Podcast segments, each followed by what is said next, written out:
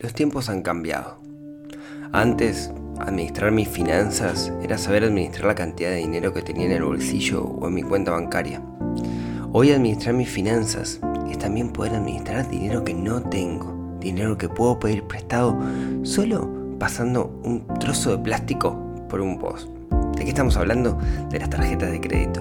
Justamente de eso vamos a hablar hoy en este episodio.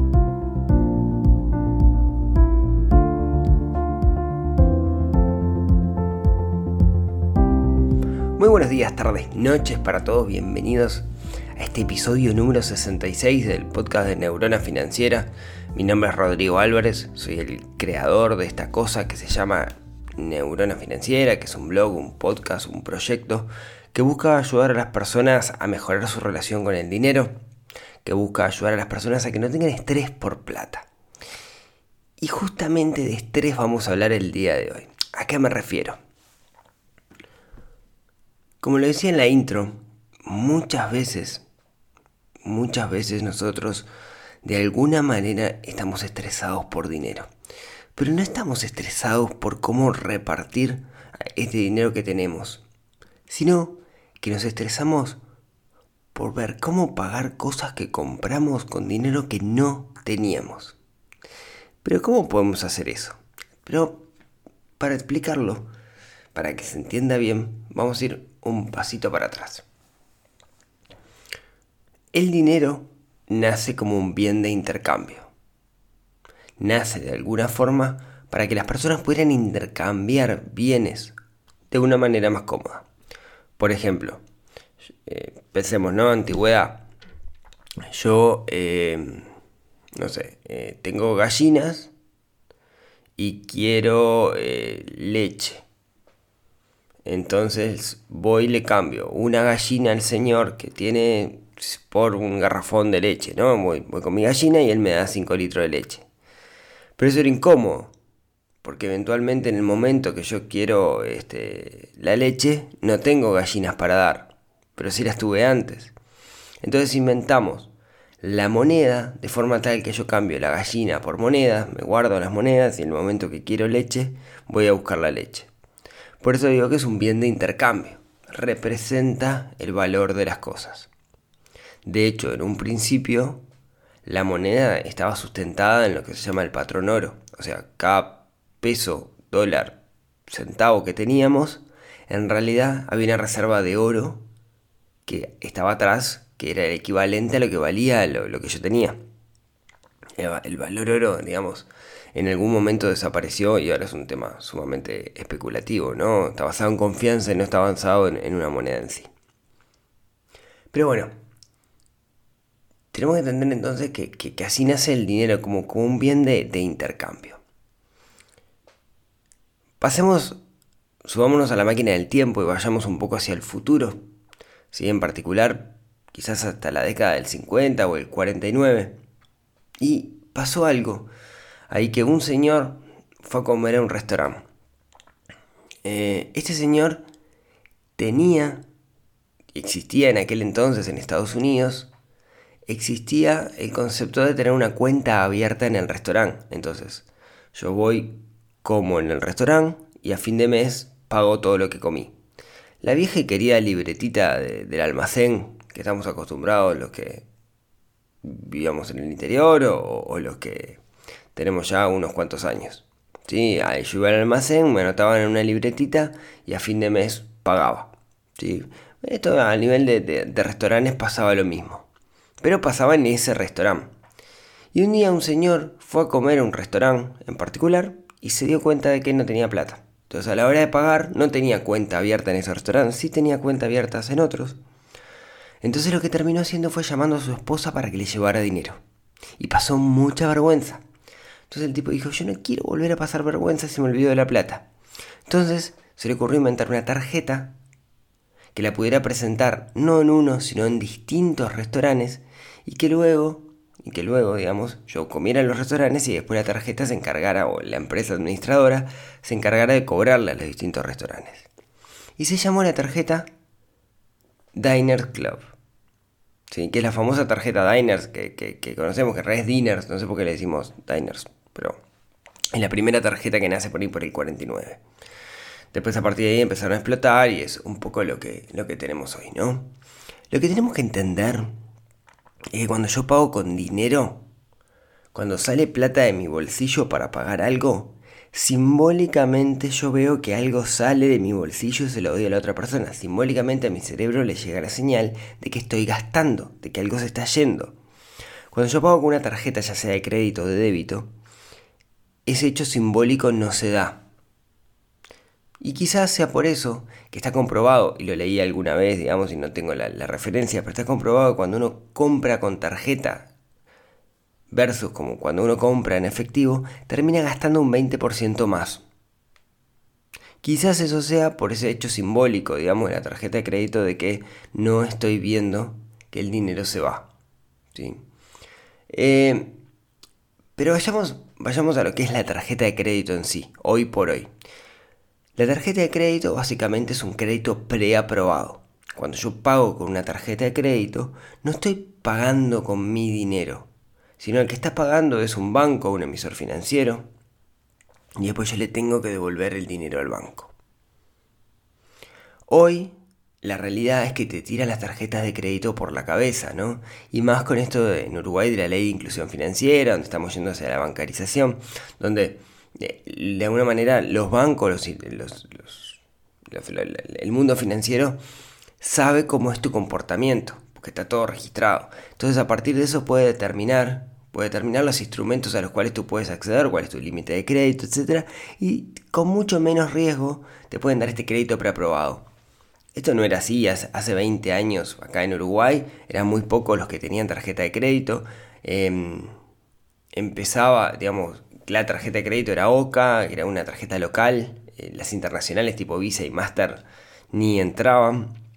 Después con el tiempo, de alguna manera, se fueron, se fueron, se fueron instalando, ¿no? Y hoy por hoy, como les decía, te tiene una tarjeta de crédito por la cabeza. El propio supermercado tiene su propia tarjeta de crédito, que no es otra cosa que una cara para la tarjeta Visa de un banco.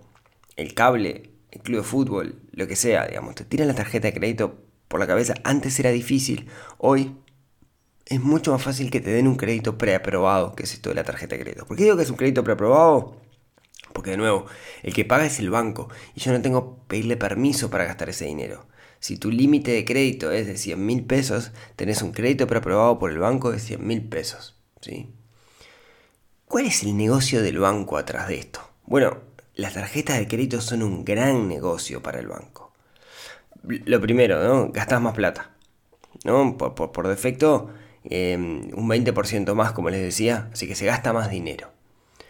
Por otro lado, el banco lo que te permite es financiarte. Y cuando digo financiarte, no es pagar en cuotas, ¿no? Sino es que si yo compro algo en, en, 100, digamos, este, algo que sale 100 pesos, y le decido pagar, este, no lo pago en una cuota sola, ¿sí? algo de 100 pesos en una cuota sola y se lo voy a pagar el banco en 10 cuotas de 10 pesos, seguramente tengo una financiación. El banco me diga, bueno, pagame 10 cuotas en realidad de 11 pesos. Y esa es la financiación que me da. No el pagar en 12 cuotas, que ahora pues, un ratito si quieren lo charlamos. ¿no? Después, cuando uno no paga, o sea, cuando paga del mínimo para abajo, cuando uno paga del mínimo para arriba y no paga el total, tiene financiación. Cuando uno paga del mínimo de la tarjeta para abajo, lo que empieza a jugar es la mora. O sea, la mora es una tasa bastante más alta que la tasa de financiación. Donde también ahí el banco muerde. ¿sí? O sea, muerde con la tasa de financiación, muerde con la tasa de mora. Pero todo esto no pasa si pago el total, ¿no? que es la recomendación y lo voy a repetir mucho. También el banco le cobra al local le cobra un porcentaje al local. Y es un porcentaje alto. Y no solamente le cobra un porcentaje alto, sino que no le paga al toque. Le paga los 30, 60 días. Eventualmente 60 días después que yo le pagué o 30 días después que yo le pagué al propio banco que devolvía el dinero. Y ese tiempo es tiempo donde financieramente el banco puede mover la plata y sacarle ganancia.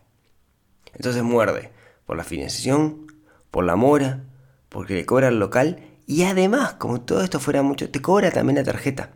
Muchas de las tarjetas son tarjetas que uno paga un fee. 1200, 1500, 100 dólares, depende de la tarjeta, pero paga anualmente el costo de esa tarjeta. ¿sí? Entonces, para el banco, la tarjeta de crédito es un gran, gran negocio. ¿sí? Tengamos eso presente porque muerde, saca dinero por todos lados con esto. Tengamos claro, y esto no es sobre la tarjeta de crédito, sino más que nada sobre los créditos en sí, que una forma de verlo es la siguiente. Si yo, si yo eh, hoy trabajo por dinero, no soy un, soy un profesional asalariado, tengo mi salario y mi salario es, eh, podemos decir que si yo trabajo, no sé, este, 160 horas, 160 horas al mes y gano 160 mil pesos, mi hora sale mil pesos. A grosso modo, si para hacer las cuentas fáciles. Si yo compro algo de 10 mil pesos, lo que estoy haciendo, de alguna manera, es sacrificando 10 horas de mi trabajo futuro, porque mi hora vale mil pesos. ¿Qué quiere decir esto? Cuando yo compro algo a crédito, lo que le estoy diciendo es, bueno, de alguna manera yo me sacrifico y te estoy dando, te estoy pagando con 10 horas de mi trabajo del futuro, porque eso te lo voy a pagar en el futuro. Si lo saco en cuotas, si lo saco en 10 cuotas de mil pesos, entonces estoy sacrificando una hora de los 10 meses siguientes que vienen a partir de ahora. ¿sí? Estoy comprometiendo mi tiempo futuro. Muchas veces el gran problema es que nosotros partimos de la base que vamos a tener ese, ese tiempo futuro o que nos van a pagar. Y la realidad es que no podemos garantizar que sigamos en el trabajo y que sigamos teniendo eso. Entonces cuando me comprometo mucho al futuro, muchas veces el problema del estrés que tengo por el endeudamiento se da porque no, comprometo cosas que no tengo. O sea, comprometo tiempo futuro que en realidad no sé si voy a tener. No sé si voy a estar trabajando y me van a seguir pagando. Entonces, tengamos presente que cuando yo compro algo y más en el largo plazo a crédito, lo que estoy comprometiendo es mi tiempo del futuro, mis ganancias en el futuro. Y ojalá las tenga, pero si no las tengo es cuando empiezan los problemas. ¿sí? Y otra de las cosas que quería comentar es que mucha gente dice, bueno, está, yo tengo 8 tarjetas de crédito. Lo que pasa es que tengo 8 tarjetas de crédito por los descuentos. Porque fíjate que acá tengo el descuento de no sé qué. Y acá tengo el descuento del club. Y acá tengo el descuento del 2x1 al cine, etc. La mayoría de las veces es más el costo que tengo de la tarjeta anualmente que los descuentos que me da o los beneficios que le puedo llegar a sacar a esa tarjeta. Está bueno hacer la cuenta anual de los beneficios que, uso versus el costo de la tarjeta para ver si realmente vale la pena. Mi recomendación ¿sí? es no tener muchas tarjetas. ¿sí? De hecho, muchos eh, gurúes de las finanzas, muchos coaches financieros lo que te dicen es todo el efectivo y eliminar cualquier tipo de tarjeta que tengas. A mí me parece que la tarjeta tiene ciertas ventajas, ¿sí? nos permite comprar en el exterior. Eh, si, la uso bien, es como esto, como todo, es una herramienta. Si la uso bien, le puedo sacar muchísimo provecho. Si, la, si la uso bien, la tarjeta de crédito, la, realmente eh, me puede llegar a ayudar, pero tengo que saber usarla bien y justamente de esto se trata. Entonces, yo lo que les quiero contar ahora son 5 tips, como para terminar, 5 cosas que vale la pena tener en cuenta a la hora de operar con tarjeta de créditos y conocer y usar tarjeta de crédito. ¿sí? Entonces, empecemos con la primera. La primera es, siempre, siempre tengo que pagar el total. No tengo que pagar nunca menos del mínimo y no tengo que pagar nunca entre el mínimo y el total, sino que debo pagar el total. ¿Por qué? Porque si yo pago el total, si yo pago el total, nunca voy a tener costo de financiación ni costo de mora. Si yo pago menos del mínimo, voy a tener costo de mora. Y si pago entre el mínimo y el total, voy a tener costo de financiación. ¿Qué quiere decir esto de costo? Que algo que yo compré por 10, al final del día me va a, terminar costando 12, 13, 14, 15, 16, dependiendo de la tasa. La uso de alguna manera la tarjeta de crédito como me prestan dinero, devuelvo todo el dinero. Me prestan todo el dinero, devuelvo todo el dinero. Sin embargo, cuando lo uso, cuando pago menos del total, me prestan dinero, devuelvo un pedacito y por el otro resto me van a cobrar. Entonces me termina saliendo más caro lo que compré. Así que la regla número uno es pagar siempre el total de la tarjeta. Regla número dos, ¿cuántas tarjetas tengo que tener? Mi recomendación, la menor cantidad posible. Acá va a venir la discusión y cada uno dirá, bueno, tengo ciertos beneficios, etc. Yo tengo una tarjeta sola, mientras tengo, tengo dos. Eh, tengo una que es mía y otra que no es mía, que es de la empresa. Eh, que la, de la empresa, digamos, no son gastos míos, pero, así que técnicamente yo tengo una. Tenía dos porque me habían zampado una y yo no la cancelaba porque pensaba que era muy difícil hacerlo y la verdad fue con una llamada telefónica. ¿sí?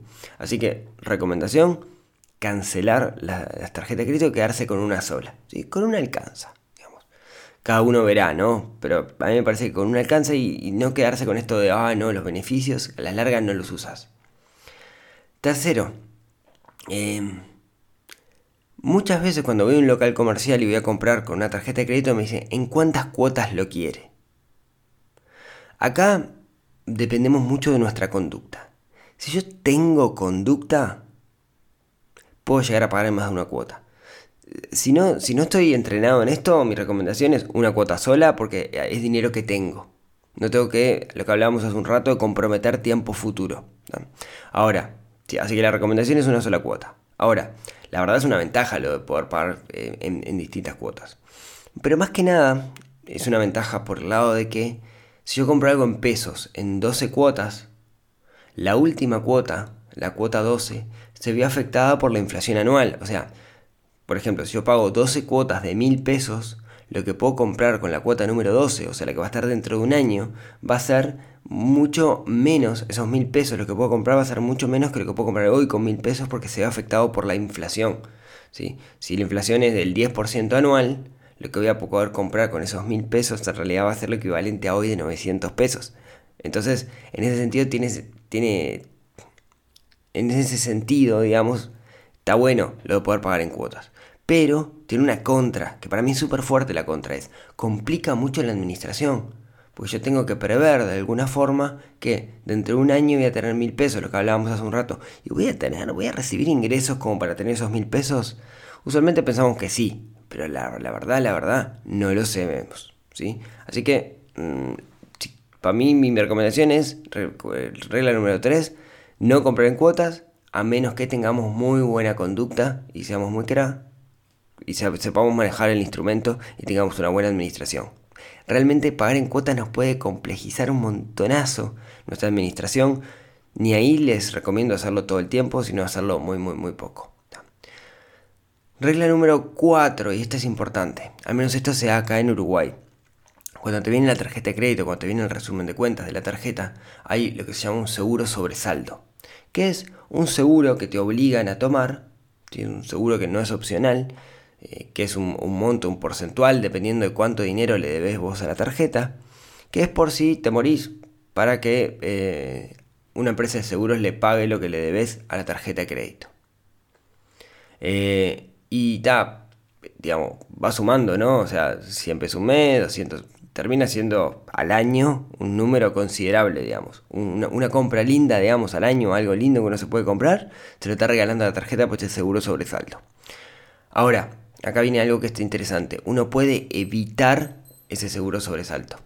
¿Cómo uno lo evita? Bueno, antes de que, de que cierre la tarjeta, uno puede prepagar la tarjeta. Si la, un día antes vos pagás la tarjeta un día antes que cierre, o sea, pagar la tarjeta es hacer un giro de la cuenta bancaria a la cuenta de la tarjeta, lo que termina pasando es que esa tarjeta pasa a tener saldo positivo, se suma con el saldo negativo, digamos, que es lo que vos debés, se anula y te viene el, cuando viene el resumen de cuenta viene en cero y no tenés seguro sobresalto.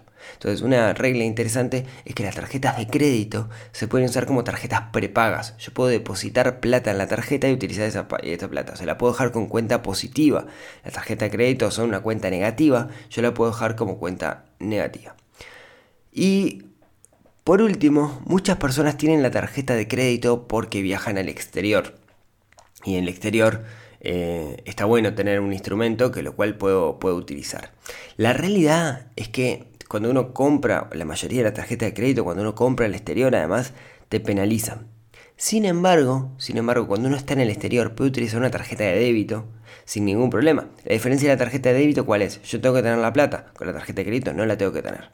Yo puedo usar la tarjeta de débito, me hacen un tipo de cambio razonable y la puedo usar sin problema.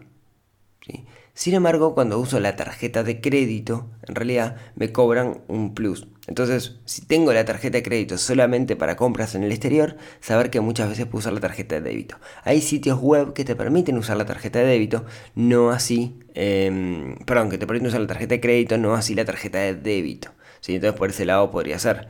Pero en otros casos, la tarjeta de débito funciona y perfecto. ¿sí? Yo que viajo bastante, uso la tarjeta de débito eh, muchísimo cuando estoy en el exterior. ¿Sí? Entonces, vamos a repasar estas cinco reglas que yo le decía.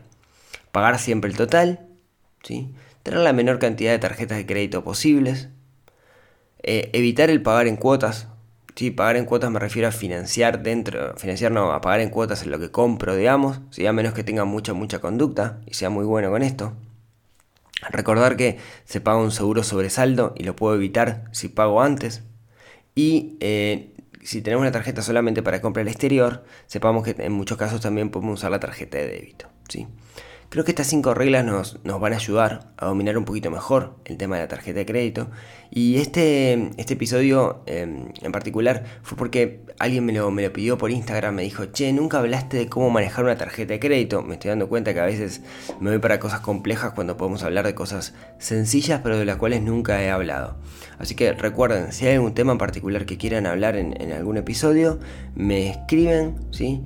Em, por Instagram en arroba neurona financiera o directamente al mail hola arroba neuronafinanciera.com o me dejan un comentario en algún lado porque está bueno también eh, que ustedes planteen qué les, qué les gustaría charlar acá, así que con mucho gusto puedo preparar esos, esos temas. Así que bueno, muchísimas gracias como siempre hasta todo, a todos por llegar hasta acá y si tienen ganas nos vemos y nos escuchamos en otro episodio de esto que se llama el podcast Neurona Financiera. Nos vemos el miércoles que viene. Chau chau.